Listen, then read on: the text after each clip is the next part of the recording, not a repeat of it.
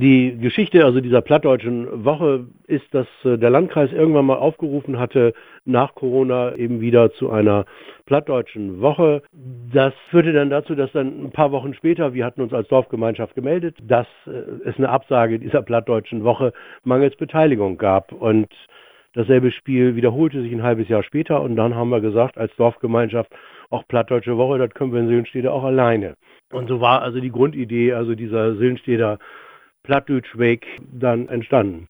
Sprich einfach als Dorfgemeinschaft gesagt, wir wollen einfach, dass Plattdeutsch auch Teil unserer, ja, unseres Dorfes ist. Und jetzt steht dafür auch schon ein großes Programm an, was dann ab dem 26. Februar startet.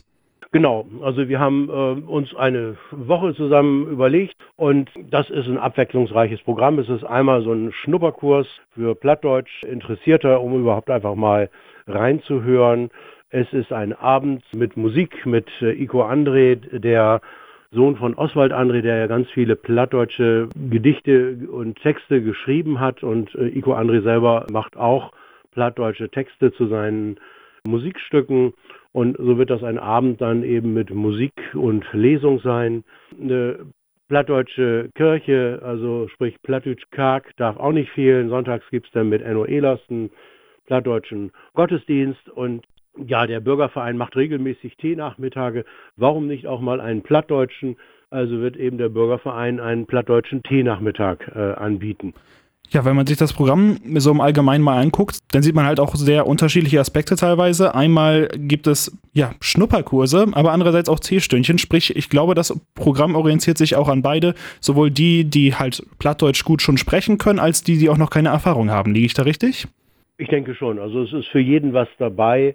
Zielsetzung eben also dieser Plattdeutschen Woche ist ein Stück weit für das äh, Plattdeutsche zu werben.